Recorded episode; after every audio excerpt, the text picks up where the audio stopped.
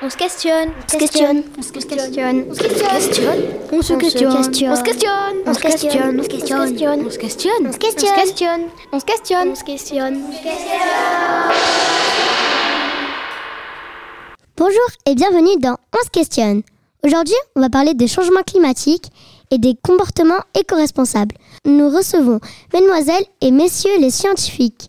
Qu'est-ce que ce fameux CO2 Ce fameux CO2, aussi appelé gaz à effet de serre, est causé par les hommes et leurs activités, comme l'élevage, les usines, les voitures. Et vous, docteur Kazamata, que pensez-vous du changement climatique? Le changement climatique cause beaucoup de problèmes comme des sécheresses et des incendies, des tempêtes et des cyclones, des précipitations intenses, des vagues de chaleur. Nous allons devoir nous adapter. Très intéressant. Je comprends mieux maintenant.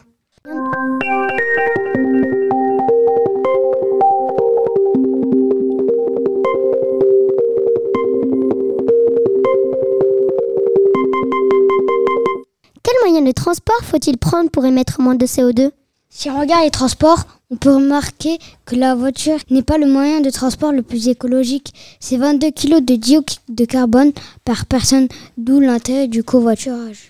Ah oui, quand même Alors que choisir? Le bus, c'est 3 kg de CO2 par personne et le train, 0,5%. En plus, ça fonctionne à l'électrique, donc mais peu de CO2. Évitez l'avion au maximum. Ok, merci pour cette explication très intéressante. Et au niveau de l'alimentation, vaut-il mieux être végétarien ou consommer de la viande, professeur Grono Excellente question. Manger de la viande tous les jours pendant une semaine, cela représente 65 kg de CO2 car pour élever et consommer des animaux, il faut de la nourriture, des céréales, de l'eau, puis transporter les bêtes jusqu'à l'abattoir dans une usine qui consomme du CO2, puis encore des transports pour distribuer dans les magasins. Une semaine sans viande, régime végétarien, c'est seulement 7 kg de CO2 pour une personne. Et pour nos vêtements, moi je préfère acheter du coton car je suis sûre que c'est plus écologique. Eh bien, détrompez-vous, les vêtements sont faits en polyester, donc nécessitent du pétrole. Ça paraît plus polluant. C'est 40 millions de tonnes par an. D'ailleurs, cela génère des microplastiques qu'on retrouve dans l'océan et les animaux les mangent. Le coton est fait à base de plantes, c'est naturel, vous avez raison. Seulement votre t-shirt en coton fait 65 000 km avant d'arriver en magasin. Les chaînes de production sont souvent dans les pays lointains comme la Chine et l'Inde où on tisse le coton. Puis il part au Maroc pour la teinture et revient en Europe pour être vendu. Alors je choisis quoi, moi? Fabriquer des vêtements est de toute façon une activité très polluante. C'est déprimant. On va faire une petite pause pour écouter notre écrivain préféré qui écrit un poème sur la pollution et la consommation.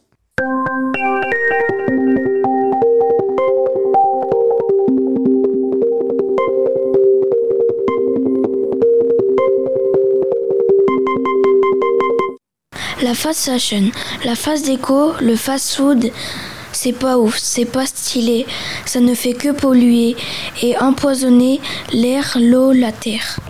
Tous ces produits chimiques, c'est dramatique. Le plastique, c'est vraiment pas fantastique. Il pollue inlassablement notre environnement. Nos tonnes de poubelles, c'est pas marrant, se déversent toujours plus dans les océans, ou partent en fumée, incinérées. Et le réchauffement climatique en dépend alors agissons tous ensemble, vite, dès maintenant, c'est urgent. Merci beaucoup, Lona Fashion. Mais c'est quoi la fast fashion? Certaines marques comme Zara, Shein polluent trop. Car déjà, c'est fabriqué en Chine. On utilise des polluants très toxiques. L'idée, c'est de proposer de nombreuses et de nouvelles collections chaque semaine. Une majorité des vêtements ne sera pas vendue et de très mauvaise qualité. Notre reporter de choc a fait un micro-trottoir pour savoir comment les gens consomment pour s'habiller. Écoutons maintenant Marlo en direct dans les rues de Saint-Germain. Bonjour madame, nous faisons une étude pour savoir comment les Français consomment pour se vêtir. Moi j'achète tout sur le net. Mon site préf c'est Shein car il y a beaucoup de choix. Mais vous savez que cette marque est très polluante. Oui mais bon euh, c'est pas cher, je peux me faire plaisir. Bonjour madame, nous faisons une étude pour savoir comment les Français consomment pour s'habiller. Et vous, vous faites comment Je n'achète que des vêtements de seconde main. Ça, me permet d'acheter peu cher et de choisir des vêtements de meilleure qualité et surtout éco-responsables. Et vous, madame J'achète seulement ce dont j'ai besoin et surtout, je répare les vêtements. Je suis une bonne couturière. Mes enfants et mes petits-enfants me demandent souvent un coup de main. Je lave à basse température pour consommer moins. Et vous, monsieur? J'adore les fringues, j'en achète chaque semaine. J'en ai plein mon armoire, ça déborde Bon, je vais vous laisser. On se trompe aujourd'hui. Ah, il pleut, il pleut Eh bien, on peut dire qu'on a des progrès à faire encore pour consommer de façon éco-responsable. Je laisse l'antenne à mon binôme Julian.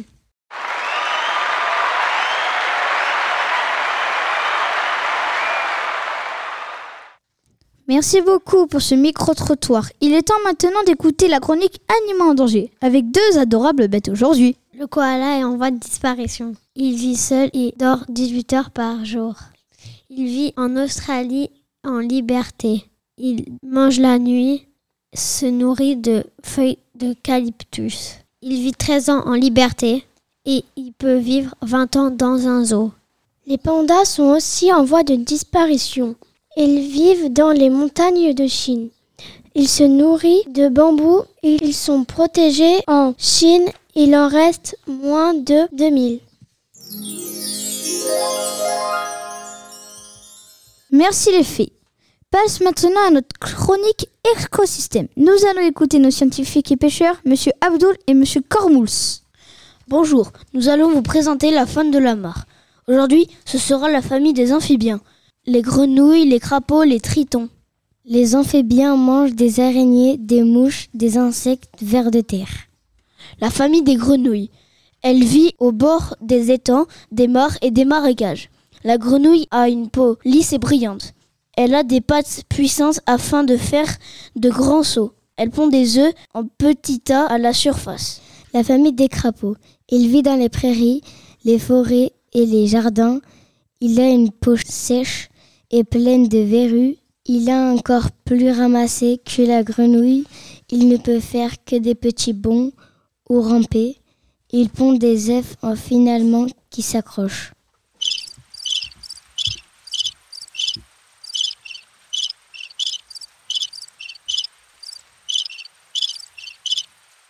Et maintenant, place au Flash Info avec nos deux zigotos. Bonjour, bonjour, bienvenue sur Flash Info des footballeurs du siècle. Mbappé a gagné la Ligue des Champions. Il est parti dans les tribunes avec son trophée, mais malheureusement, il l'a cassé. Bien fait Mbappé.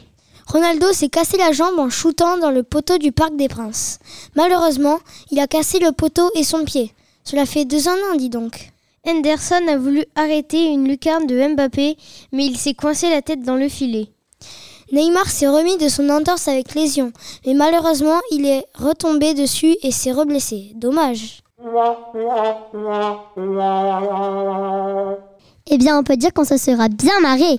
Pour finir cette émission super intéressante, nous allons écouter les conseils de Wagnès de l'eau et Ethan Océan. L'eau potable n'est pas très présente sur la Terre. Il faut économiser l'eau car dans certains pays, il n'y en a presque pas. Prenez des douches plutôt que des bains pour commencer. Coupez l'eau quand vous vous savonnez. Même si l'agriculture est indispensable, elle utilise trop d'eau et l'élevage encore plus. En produisant moins, on pourrait peut-être laisser un peu plus d'eau pour les pays pauvres. Dans certains pays, les gens se battent pour avoir de l'eau potable, l'eau des océans. Pour la rendre potable, il faudrait enlever le sel avec des machines ultra chères. En France, l'eau coule à flot, alors qu'on ne se rend pas compte qu'elle est si précieuse. Eh bien, merci les garçons pour ce moment aquatique. Il est déjà l'heure de rendre l'antenne. Merci à tous les invités. On se dit à la semaine prochaine pour une nouvelle émission de On se questionne.